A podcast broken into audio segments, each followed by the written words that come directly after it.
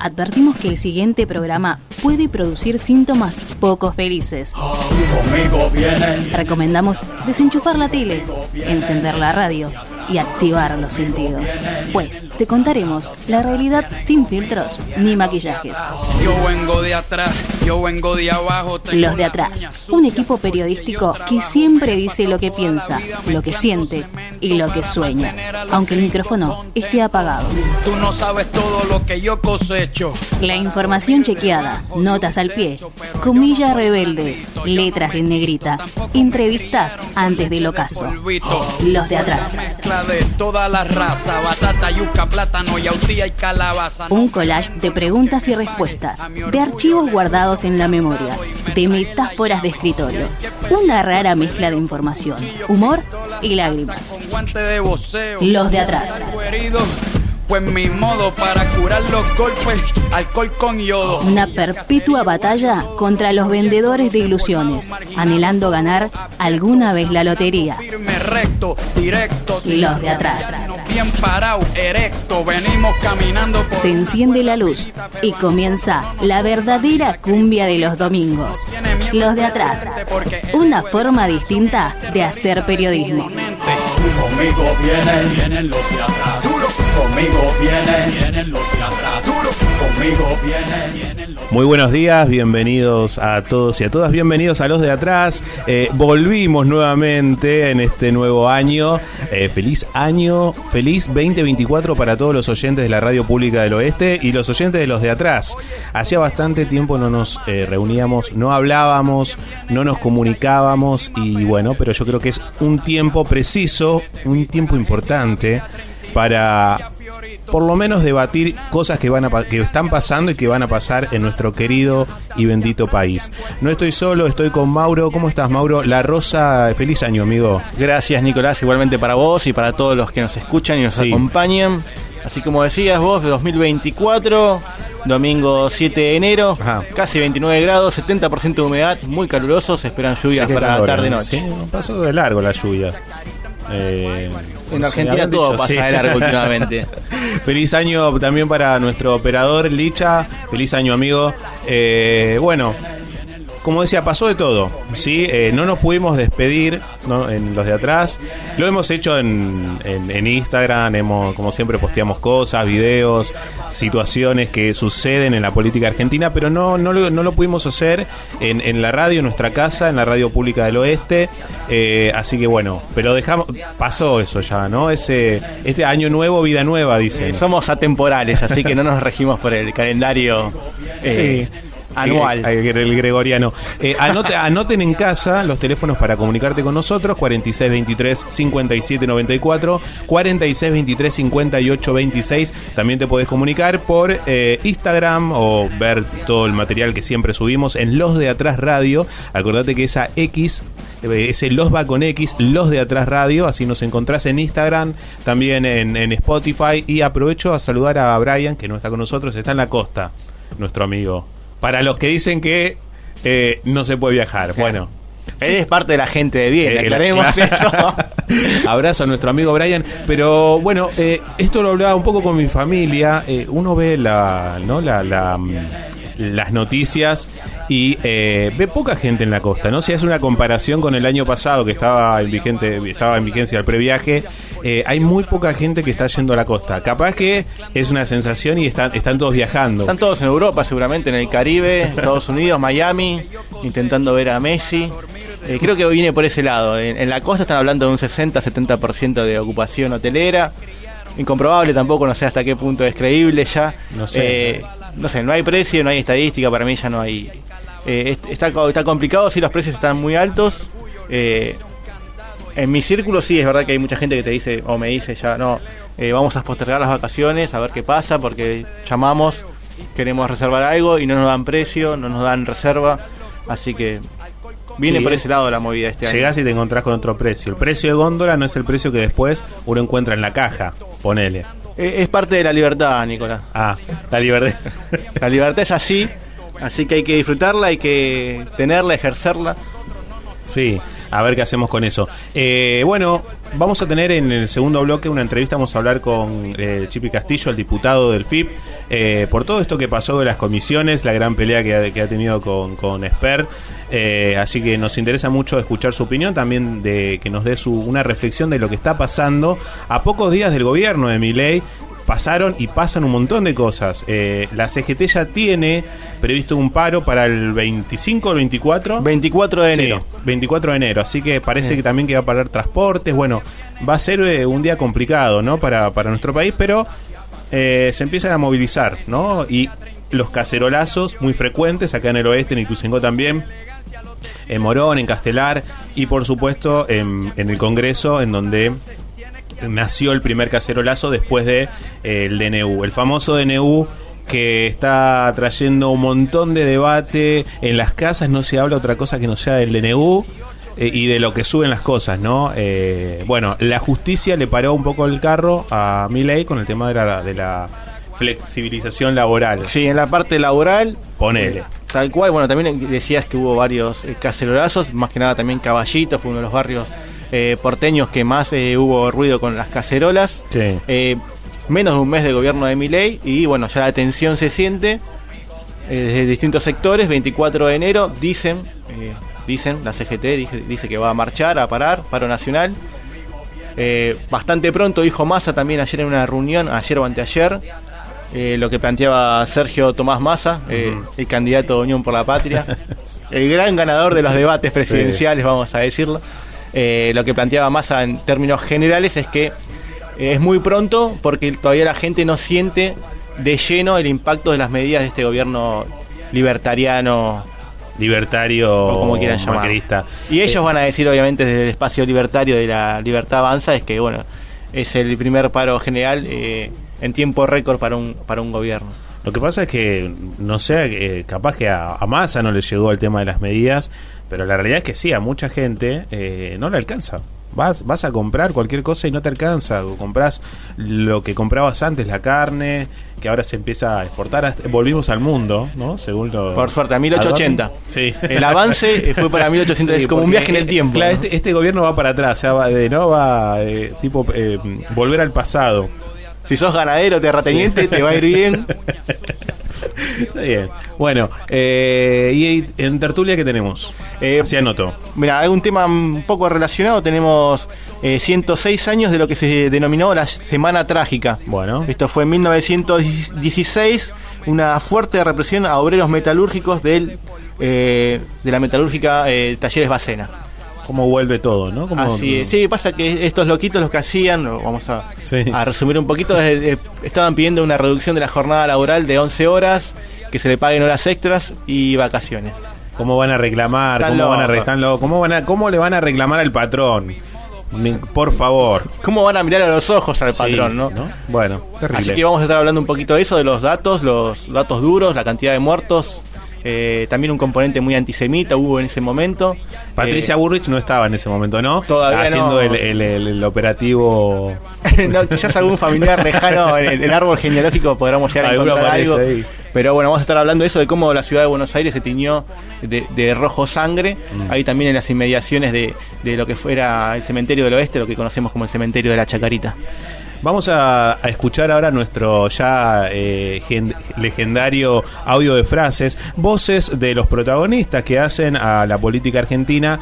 Eh, hay, un, hay un montón de información. Eh, el creador de esto es acá el amigo eh, Mauro La Rosa y eh, él tiene que seleccionar de un montón de material. Hay, porque la verdad es que Hay mucho. hay mucho, no podemos poner todo, pero la verdad es que no, no nos deja de sorprender las declaraciones de muchos de los eh, políticos que políticos y personajes de la política, porque no es lo mismo, ¿eh? no es lo mismo. Si quieren un día lo podemos diferenciar. E inclusive algunos que eran personajes se hicieron políticos y después se hicieron presidente. Claro. Y vamos a escuchar también de eso. Bueno, vamos a escuchar el audio de frases aquí en los de atrás en la Radio Pública del Oeste. Tu casa, dale. Los de atrás. Radio Pública del Oeste. 89.3. Un lujo maravilloso. Que me lo expliquen. Que me lo expliquen. Yo les prometí que vamos a ir por el juicio político a mi ley y es exactamente lo que vamos a hacer. Porque la intención ha marcado la inconstitucionalidad de las medidas y la intención de un Fujimorazo y de una ruptura del orden democrático que no permite un segundo más de tolerancia a mi ley. Y esto lo digo especialmente para los votantes de mi ley. La que quiere votar, voltear a mi ley y está clarito como el agua es Villarroel con Macri. Los que están conspirando abiertamente, sabiendo de que va a haber una crisis fenomenal hacia fines de febrero, cuando haya una nueva devaluación, porque esta devaluación no va a alcanzar para los objetivos ridículos que se está planteando. Los que están preparando el golpe son Villarroel y Mauricio Macri. Mira, eh, yo en general en la vida cuando estoy de acuerdo con el 90% me fijo poco en el 10%, ¿no? DNU, eh, ley ómnibus, yo estoy de acuerdo en el 80% o, o más, puedo tener dudas en un 10% y puedo no estar de acuerdo en el 5 o 10%. La, la vida es así, ¿no? Es como cuando uno compra auto usado. Es como yo decir, bueno, yo este, mira, tiene un rasponcito acá y que se, uno se fija que esté bien el motor. ¿Llamarías una consulta popular, un plebiscito? Obviamente. Que me expliquen por qué, digamos, los, le- digamos, por qué el Congreso se pone en contra de algo que le hace bien a la gente. Porque la gente entendió bien, ¿eh? El, el, el megadecreto tiene más de 75% de aprobación. Sabes que cuando dijiste que dentro de 45 años va a ser como Irlanda, mucha gente, entre los cuales me incluyo, que tengo 56, dijimos, entonces yo no voy a ver a la Argentina floreciente. Pero te tengo una buena noticia. En los procesos de convergencia, dos tercios de la mejora ocurren en el primer tercio. Pienso que este gobierno ya ha comenzado la dolarización y nada sería tan grave para la Argentina que dolarizar la economía. Eso significaría que la Argentina se dé por vencida, que abandone el partido del desarrollo. Bueno, la verdad que si uno quisiera quebrar al Banco Central tendría que hacer exactamente lo que se está haciendo ahora, porque nunca en la Argentina el Banco Central emitió deuda en dólares. No hay ningún país en el mundo al que le haya ido bien dolarizando. Empresarios de la carne coincidieron en un número en el que podría llegar la disparada de precios en este sector.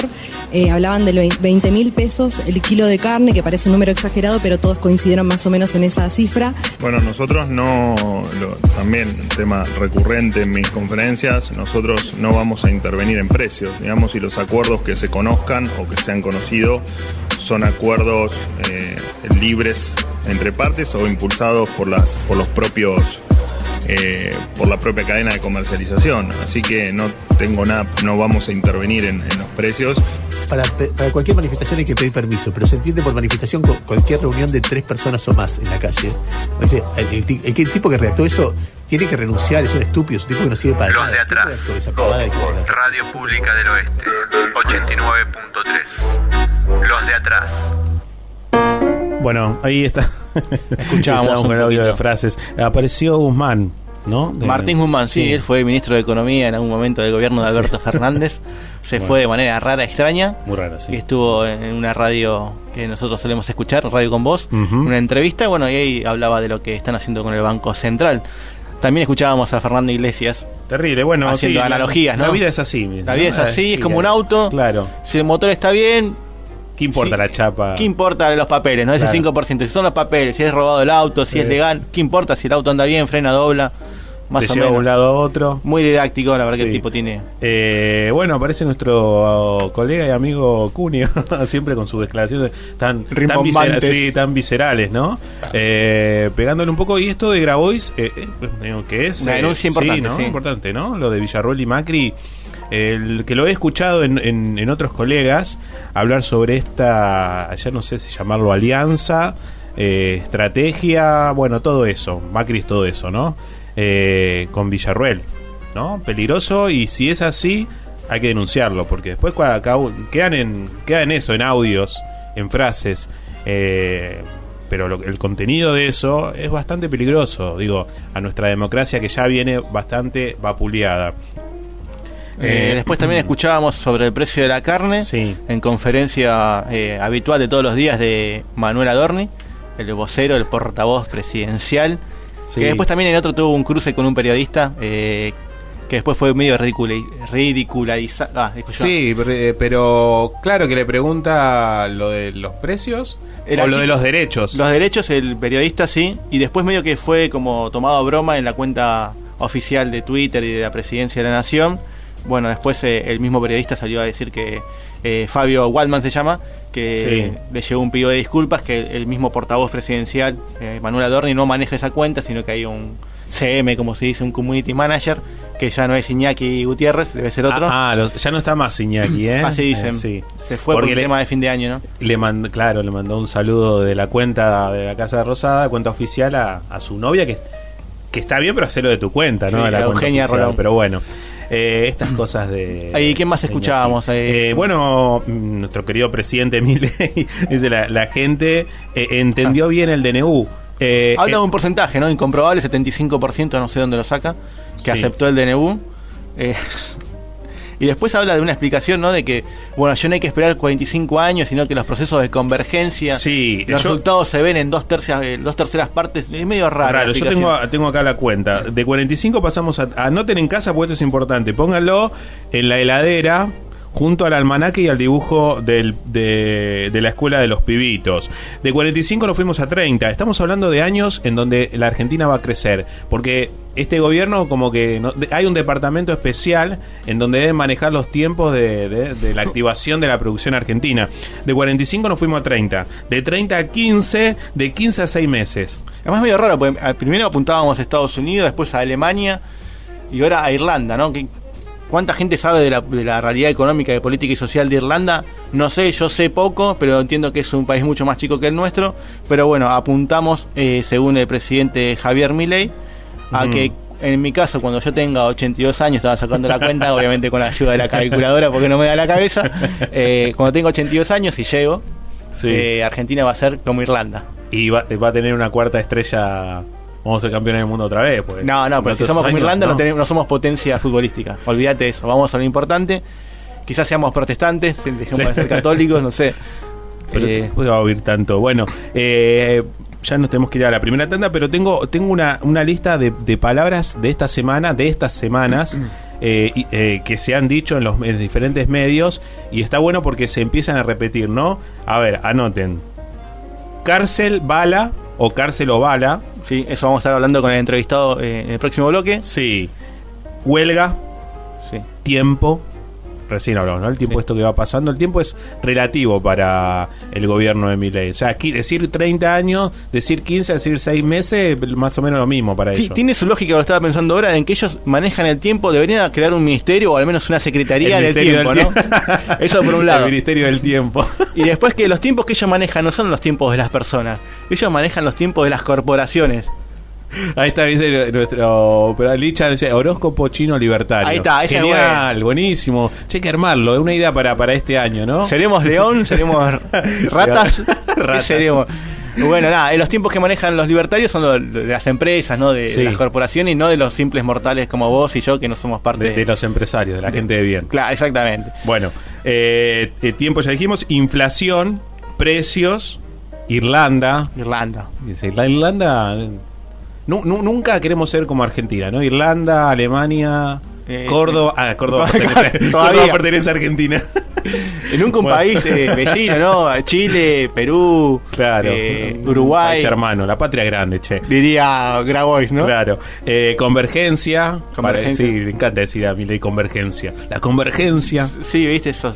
La hace Bueno, difícil. Sí, libertad, intolerancia y golpe, ¿no? Esto de, de, de que decía Grabois y bueno, no, muy fuerte. Pero bueno, esas son unas cosas que, que están pasando en la política argentina.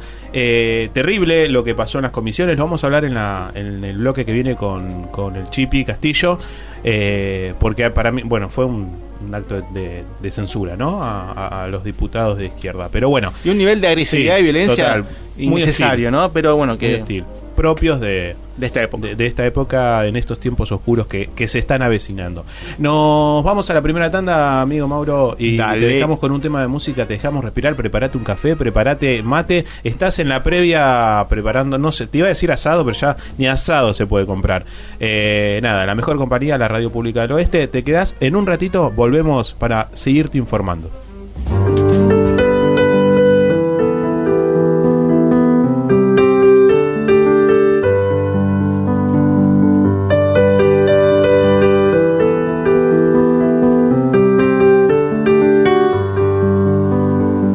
Es que no vuelva porque me he olvidado.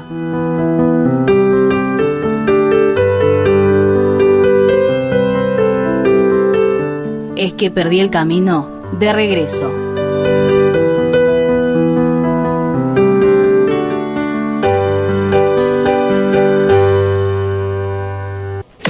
Inicio de espacio publicitario. ¿Estás buscando trabajo? A través de nuestros programas de empleo y formación profesional, te acompañamos para potenciar tus habilidades. Además, por medio de nuestro servicio de intermediación laboral, te conectamos con empresas locales. Más herramientas para que Ituzaingó sea un lugar para vivir, estudiar y trabajar. Conoce más en nuestra web miituzaingó.gov.ar. Ituzaingó es empleo. Gobierno Municipal de Ituzaingó. Relajate, relajate. Escucha No Tan Serio, todos los domingos a las 13 horas por la Radio Pública del Oeste.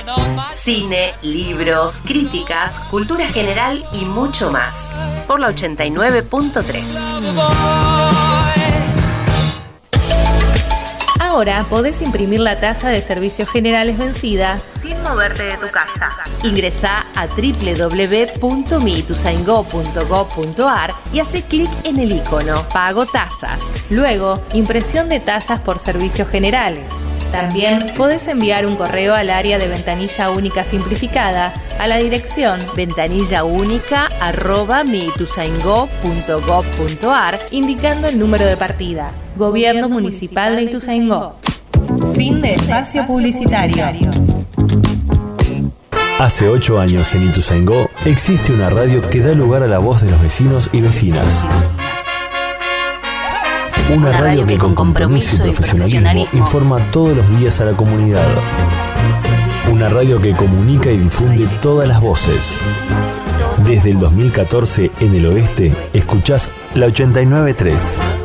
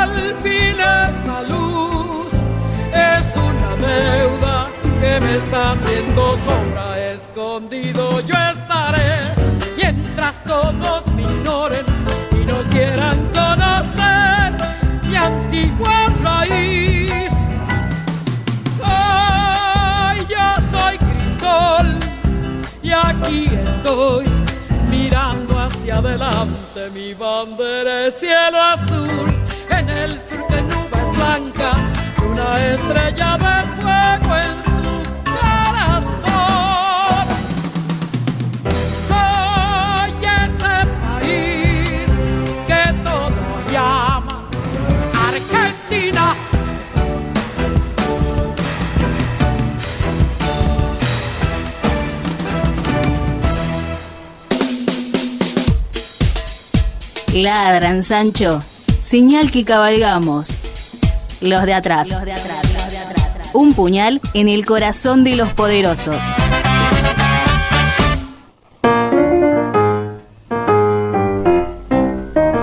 Seguimos en los de atrás, acá en la Radio Pública del Oeste. Los datos para que te puedas comunicar con nosotros son los siguientes. Datos que prometen salvarte la vida, si es que así lo crees y te puedes comunicar al 46 23 57 94, 46 23 58 26. También lo puedes hacer por nuestras redes, ahí en Instagram, Los de Atrás Radio.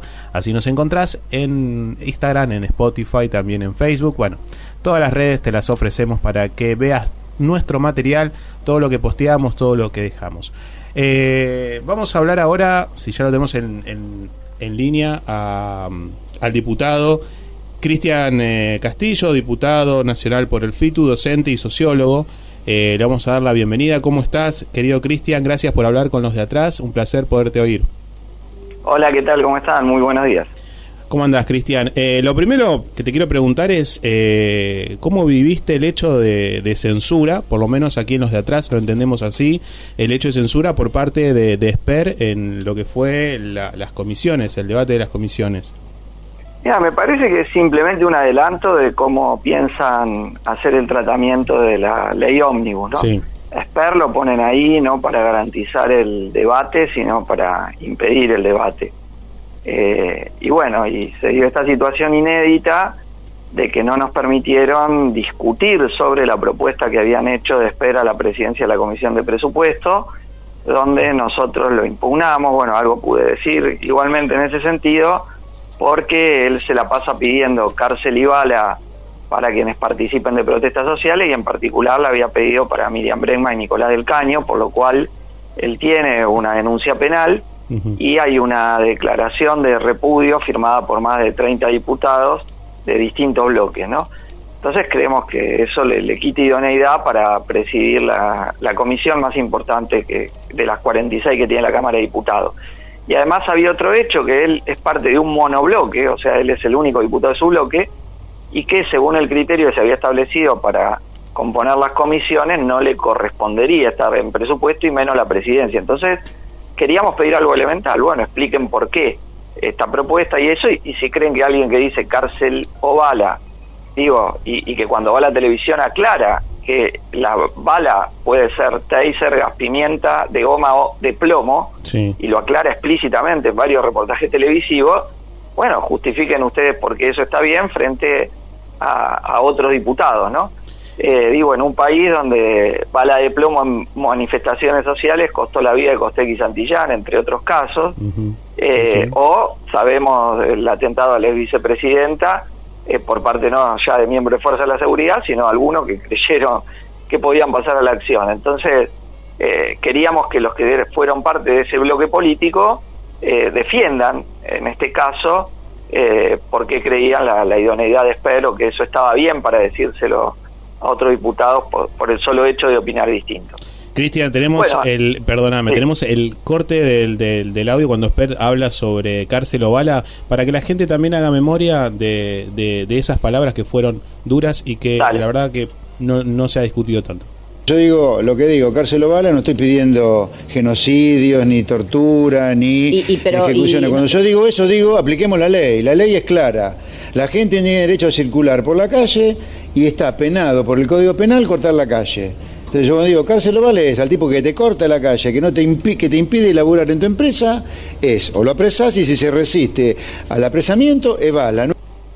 Bueno, terrible. ¿Por qué te te parece que, que no, no hay como algo, no se le dice nada, no hay la, la justicia hace como caso omiso a él, pero si lo, lo dice cualquier otro diputado sería un escándalo?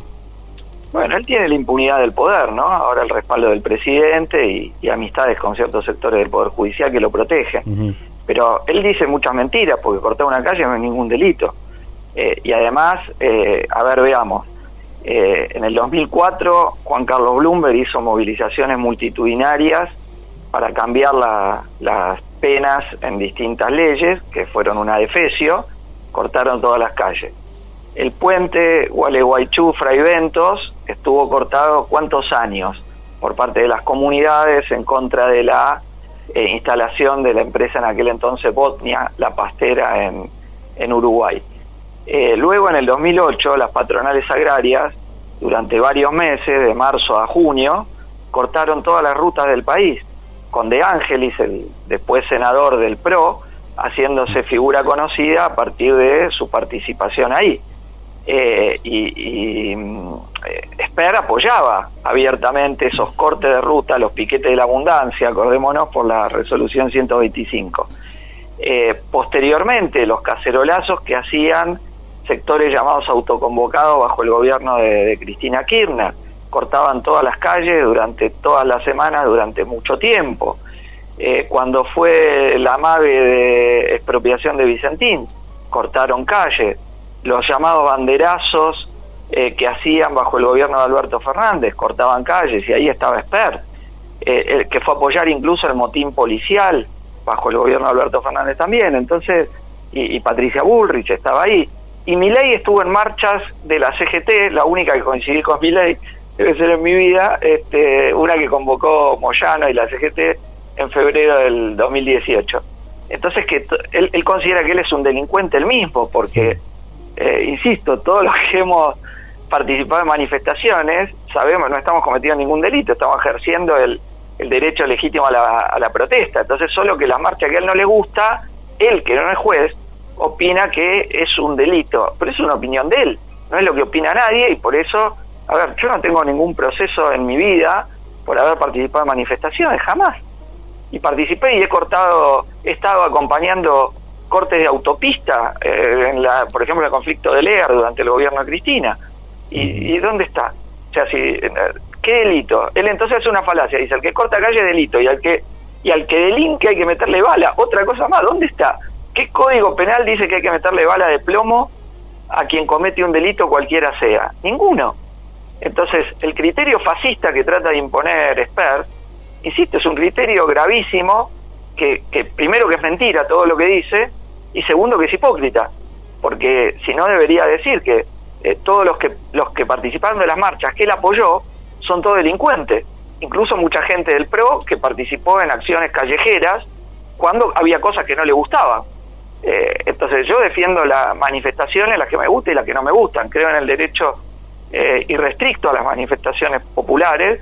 Son una conquista que hemos logrado desde fines de la dictadura, donde ya la ejercíamos, y luego en los 40 años de gobiernos constitucionales. Pero es algo que él, insisto, le miente abiertamente a la población para justificar un orden represivo, autoritario, una suerte de Estado policial, que quieren consagrar eh, con un capítulo de la ley ómnibus donde modifican el Código Penal y donde eh, te dicen que tres personas que, que se reúnen para organizar una manifestación son una suerte de asociación ilícita, establecen un, un cuasi estado de sitio permanente y hacen que uno para manifestarse tenga que pedirle permiso al Ministerio de Seguridad. Y entonces el Ministerio de Seguridad te puede decir, las marchas opositoras no me gustan, no las permito, las oficialistas me gustan, las permito. Bueno, eso eh, espero que no pase, ¿no? Junto con la licencia para matar que dan eh, a las fuerzas de seguridad en el caso de gatillo fácil, que lo legalizarían, eh, además con la prohibición de que los familiares de los asesinados eh, puedan querellar a los victimarios.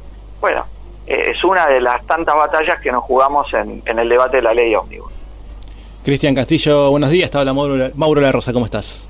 ¿Qué tal, Mauro? Recién escuchábamos el audio de Esper y creo que se queda bastante explicitado que él habla como empresario. En un momento hace la referencia de que un corte no puede estar porque no te deja llegar los empleados a tu empresa. Obviamente hay intereses que está defendiendo él.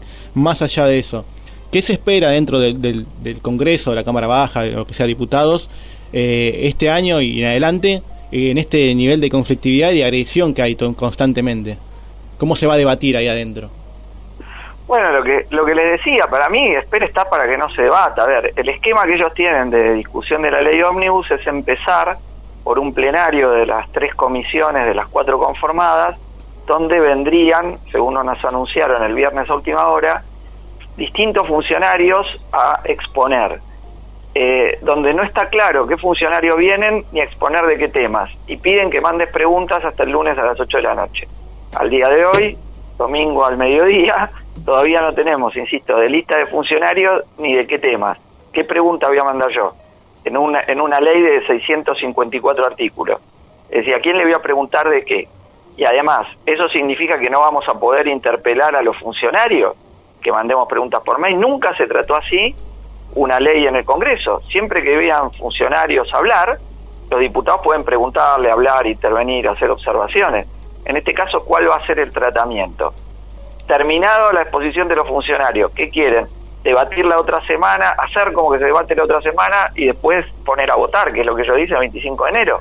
Bueno, esto es insólito porque la, la ley Omnibus tiene un montón de leyes adentro, aunque tenga un único articulado, que cada una eh, eh, da lugar a un debate profundo. Por ejemplo, voy a empezar, los primeros artículos son facultades delegadas por dos años en 11 materias del, del legislativo al ejecutivo, que sería todo lo que tiene que hacer el Congreso no hacerlo y delegar al ejecutivo y que se lo puede autoprorrogar por cuatro. Es decir, todo el mandato de Javier Milei, él podría eh, gobernar por decreto en materia previsional, de seguridad, de defensa, administrativa, o sea, hacer una reforma total del Estatuto del Trabajador del Empleo Público, eh, eh, previsional, dictar eh, las, este, los aumentos de jubilado, él, los que se le canten. O sea, Conan un día le habla a su perro fallecido desde, el desde no sé dónde y él dice, no, hoy me dijo Conan que no tengo que dar aumento y podría no dar aumento. O, insisto, hacer modificación en la ley de seguridad interior. Bueno, es, es muy problemático lo que pide mi ley y sería consagrar una autocracia. Entonces, solo ese punto, los primeros artículos, ya te llevan a un, a un debate enorme, ¿no? Eh, donde sería muy difícil explicar por qué hay que delegar, por qué el Congreso tiene que cerrar y tirar la llave durante cuatro años. Ni hablar lo que te decía del Código Penal o la privatización de las empresas.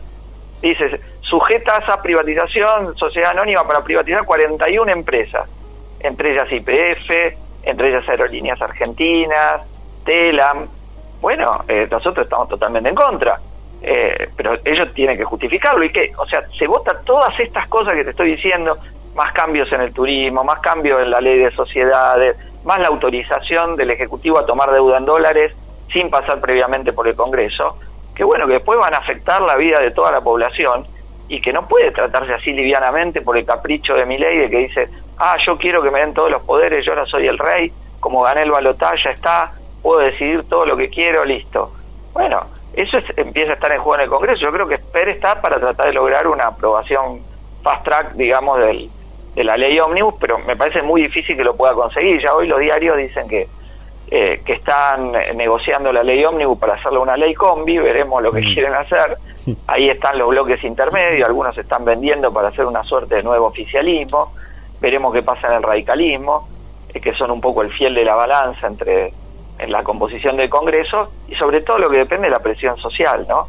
Que el paro del 24 de enero sea muy contundente, la, la movilización convocada en el marco del, paro de la CGT y la CTA, este, y la presión social que se ejerza por todo, eh, por todos los medios, ¿no? La- los cacerolazos, las marchas, eh, la, la- la presión directa sobre los legisladores enviándole cartas eh, en las redes sociales. Bueno, acá digo hay que mostrar la disconformidad con esto, insisto, es parte de un combo de terror para eh, transferir ingresos desde la clase trabajadora, los sectores populares, las clases medias, hacia los que más tienen, ¿no?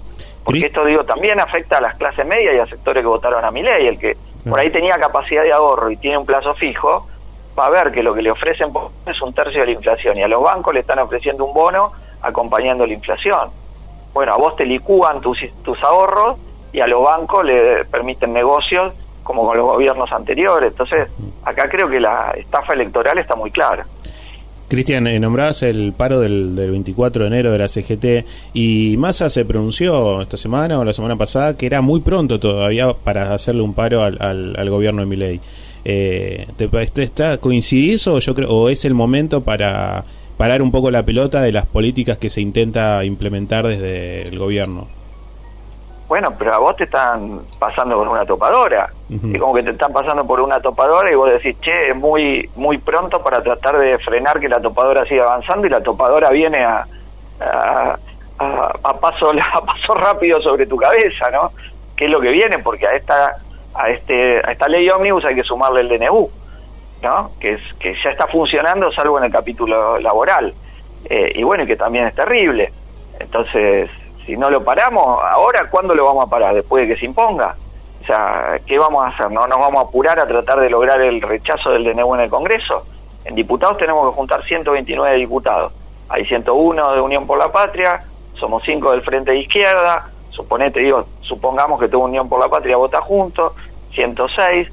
Hoy sale la declaración de la coalición cívica que dice que no va a apoyar el DNU, supongamos se suman una sesión especial, 112, eh, Margarita Stolbizer, que dijo que estaba en contra, 113, los socialistas son dos, 115, bueno, ahí nos vamos arrimando. Una parte de los radicales, una parte de los de, eh, de- otros más del bloque de Pichetto, de los nueve de los federales. Bueno, está ahí la, la- la cantidad de los diputados para tratar de voltear el DNU. Y si no lo hacemos ahora, ¿cómo? A ver, la clase trabajadora tiene el paro general y la movilización como su arma de expresión. Eh, lo- el poder económico hace lobby, eh, te, te- te soborna, presiona por arriba. Eh, esa es la, la forma de acción del, del poder económico. Hace golpe de mercado. Eh, los sectores populares, ¿de qué otra forma se pueden expresar, manifestar si no es con paro, con movilizaciones? Entonces acá, lejos de ser prematuro, si no haces un fuerte plan de lucha y mi ley se asienta, supongamos que impone el DNU y la ley ómnibus, no es que para ahí, ¿eh? después va por más. Después va por privatizarte la educación, por imponer la dolarización, por, por otras medidas que continúan lo que él cree es un rediseño del país para que sea una dictadura del mercado con elementos profundamente autoritarios en el sistema político. Entonces, yo creo que al revés, que hay que poner todo para frenar esto que está haciendo Milei, este, porque si no lo frenamos de abajo, olvídense.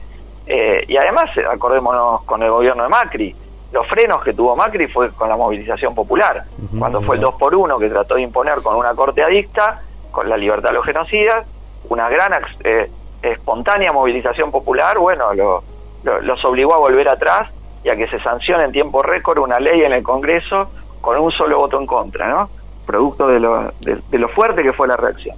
Luego, frente a la reforma previsional, aunque la lograron imponer, la- las grandes movilizaciones le hicieron a Macri de desistir de tomar otros puntos.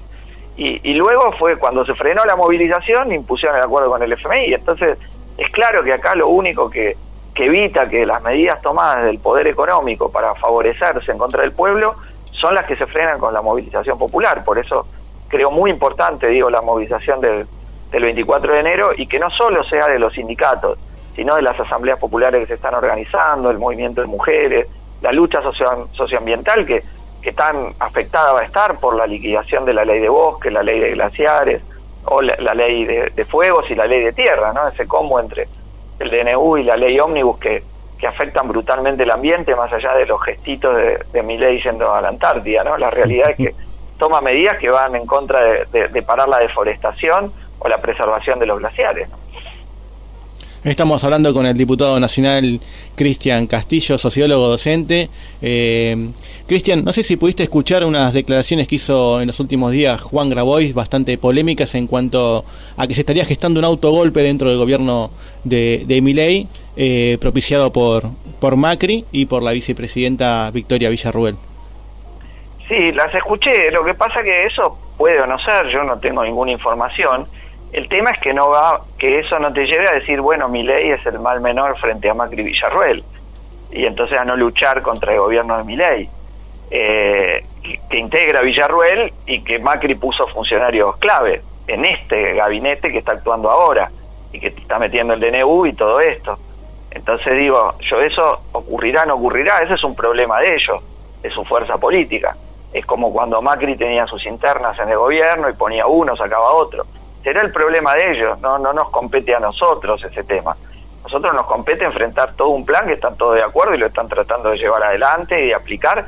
Más allá, yo sé que la burguesía tiene plan B, que pueden hacer recambio de gabinete y hasta tienen si, si lo de mi ley se choca contra una fuerte resistencia. pero es un problema de ellos. Eh, yo veo ahí algunas declaraciones de, de- de Juan, no me, no me han gustado, como cuando celebra que Milei le hable de espaldas al Congreso, diciendo, ah, el Congreso es la casta y Milei... ¿Por qué lo vas a legitimar así? Porque, a ver, vos podés hablar frente al Congreso, eh, darle la espalda por derecho o por izquierda. Milei le dio la espalda porque opina que ahí tiene problemas para aplicar su plan de derecha, no porque lo está cuestionando por izquierda. Entonces no es lo mismo una cosa que la otra. ¿Y por qué lo vas a legitimar así diciendo a mí me hubiera gustado que hablemos así? Yo no- sinceramente no, eh, no entiendo para qué darle esa legitimidad a un gobierno profundamente antipopular, ¿no?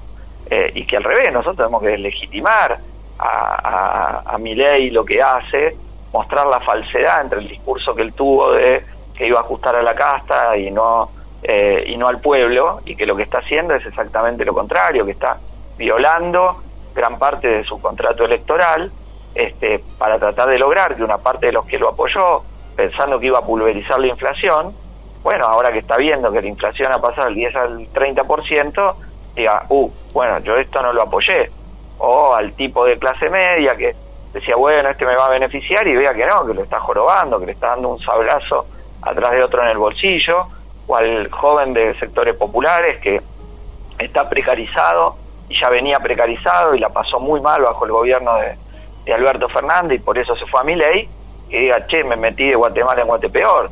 Eh, o sea, eso creo que es lo que tenemos que tratar de explicar y cómo le afecta al conjunto de la población estas decisiones que se están tomando eh, y cómo es necesario resistirlas desde abajo, ¿no? Eh, yo creo que, hay, que tiene que ser sin equívoco, digo, la oposición a, a este gobierno y no salvar a la figura de Milei como si fuera un, un pobre que, que, bueno, lo están eh, eh, jorobando desde adentro, lo maquinan.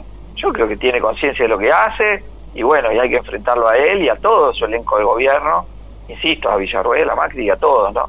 Eh, no, no, no, no, no me parece que sea útil hacer esa, esa distinción, que puede igual eso como maniobra existir, estará y bueno, veremos si lo hacen, que cómo responder. Pero hoy por hoy el que está atacando y, y, y comandando la topadora que te trata de pasar por encima, o la motosierra para usar la, la metáfora de mi ley, es el mismo. ¿no? Eh, Cristian, en cuanto a lo histórico, siempre se toma como referencia en la Argentina el año 74 y también el 75 con el Rodrigazo. Eh, ¿Vos creés que el plan de ajuste con el que arrancó mi ley es peor que el que aplicó Celestino Rodrigo en el año 75? Eh, Bueno, tiene un aspecto que es peor, que no tiene ni siquiera un módico aumento de salario y jubilaciones para compensar eh, los efectos de, de- de la devaluación feroz, ¿no? Eh, en aquel momento venía ya un gobierno desgastado, el de Isabel Ido Perrega, y eso motivó las protestas obreras más grandes de la historia nacional. Hubo casi seis semanas de huelga general, surgía desde abajo, eh, que barrieron con el Rodrigazo. Rodrigazo fue derrotado, ese plan de ajuste. Eh, aunque el gobierno logró sostenerse, pero crecieron las coordinadoras interfabriles, primero contra la dirección sindical, surgieron las coordinadoras, como decía, interfabriles en el Gran Buenos Aires, la mesa de gremio en lucha en Córdoba, y era impresionante, columnas obreras venían todos los días hacia la capital federal, hacia Casa de Gobierno, el Ministerio de Trabajo, la CGT, pidiendo paro general y la vigencia de los convenios colectivos que se estaban negociando, que el gobierno no quería homologar y que finalmente tuvo que aceptar, donde se lograron las conquistas laborales más grandes de la historia argentina, ¿no? que fue el precio que tuvo que pagar el gobierno de Isabel para sostenerse, aunque se lo echó a López Rega del gobierno y a Rodrigo también.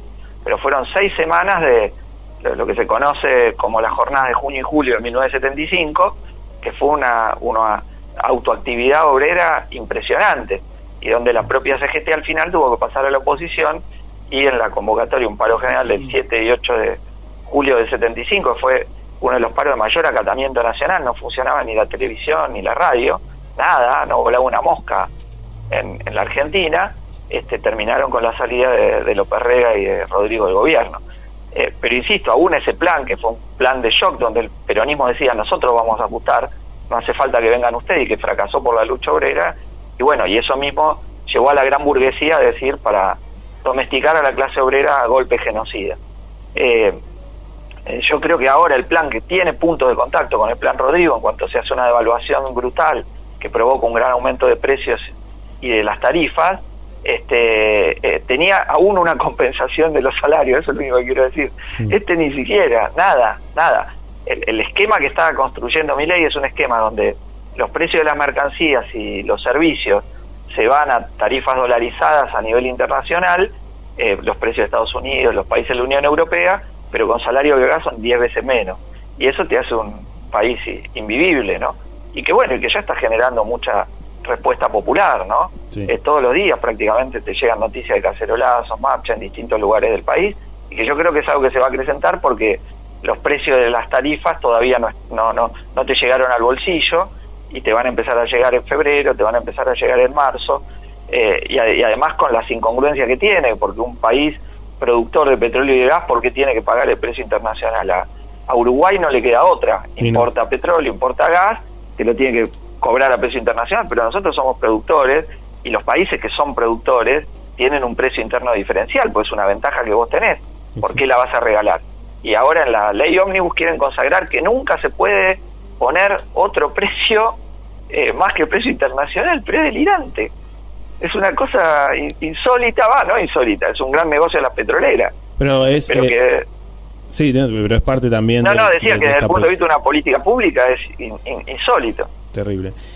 Gracias, Cristian. Gracias por darnos este, esta posibilidad de charlar, de entender un poco más la realidad de, de este gobierno que mm, por momentos parece improvisado y por momentos hay un plan sistemático de, y de avanzar contra los derechos o las conquistas ya conseguidas. Mil gracias Yo por creo que es, es un poquito un poquito de cada cosa. Y bueno, y, y, y a las calles oponernos, que me parece que ahí está lo, lo que verdaderamente puede, puede frenar este plan macabro contra los intereses de la clase trabajadora y los sectores populares. Muchas gracias. Buen domingo. Bueno, Igualmente. ahí hablamos con el diputado nacional Cristian Castillo mm, para nada, para entender un poco más el, el armado, este aparato político que y eh, esta, este plan de lucha que se intenta contra las políticas de Milei. Vamos rapidito a la última tanda aquí en los de atrás.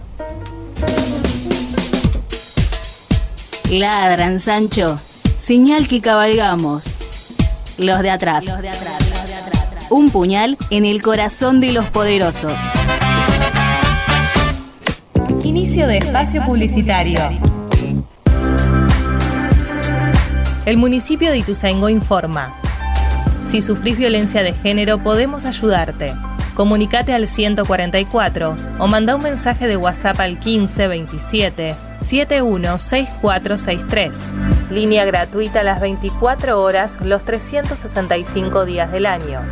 También podés comunicarte con el Consejo de Mujeres, Géneros, Diversidad y Derechos Humanos de Ituzaingó, llamando al 4624-0898 de 8 a 15 horas o al 1569 363750 las 24 horas. Ituzaingó sin violencia. Municipio de Ituzaingó.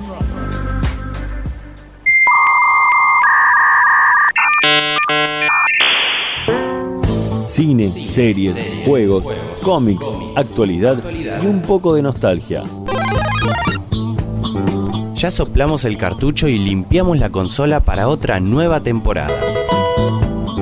Apreta Start y agárrate fuerte. Insert Coin. Los domingos de 12 a 13 horas por la Radio Pública del Oeste, 89.3. Ituzaingó suma más herramientas para la seguridad ciudadana. Ya podés acceder al programa Ojos en Alerta, una nueva manera de comunicarte con el centro de monitoreo. Ante cualquier emergencia o situación sospechosa en la vía pública, podés dar alerta a través de WhatsApp para que un agente localice la zona y envíe la asistencia necesaria. Conoce cómo sumarte a esta red de prevención ingresando en miituzaingó.gov.ar. Gobierno Municipal de Ituzaingó. Fin de espacio publicitario. La Radio Pública del Oeste te sigue a donde vas. Vos seguí toda nuestra programación 2023 en vivo. Entra en nuestra página web www.laradiopublica.com.ar y escuchanos las 24 horas del día. Además, puedes repasar todas las entrevistas que escuchaste al aire. www.laradiopublica.com.ar Conectate. Conectate. Todo el mundo ve lo que aparenta ser. Mami me espera un camino largo. Pocos experimentan lo que realmente eres. Los de atrás. Vocación por la noticia. Doy la vuelta al mundo con la luna a mis pies.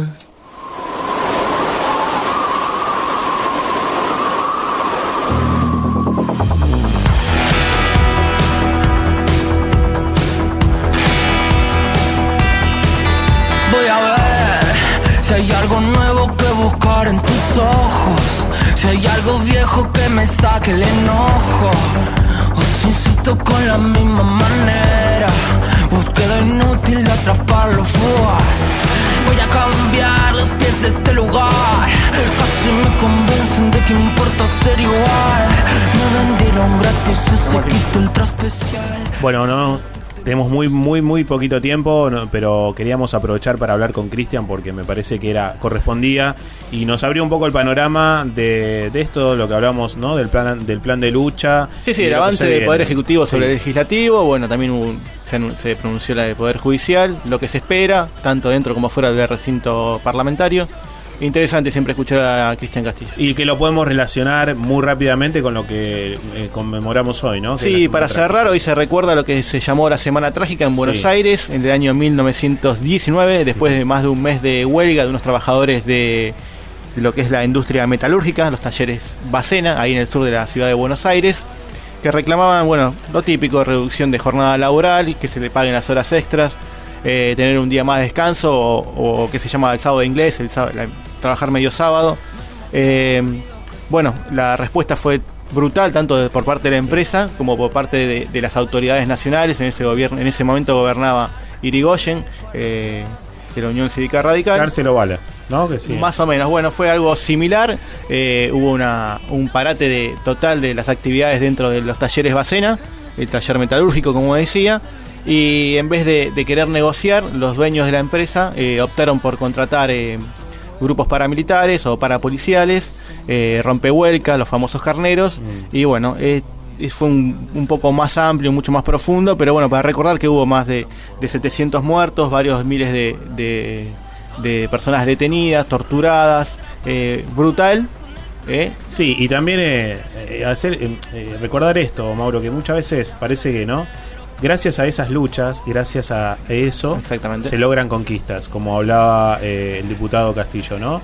Eh, la huelga es importante, manifestarse es un derecho, no es un delito, y es necesario para lograr conquistas y para lograr derechos. Esto es importante porque esto es lo que quiere combatir eh, o quiere quitar el gobierno de Milei. Gracias, Mauro La Rosa. Gracias a vos, Nicolás Escordamaglia. Así es. Licha, amigo, gran programa. Abrazo grande. Nos encontramos en el próximo programa, el domingo que viene. Veremos. Ahí nos vamos a quizás tomar un tiempo de vacaciones aquí en los de atrás, pero le estaremos dando noticias. Si no es por aquí, será por nuestras redes. Mi nombre es Nicolás Francisco, que les dice buenos días, buenas tardes y permiso.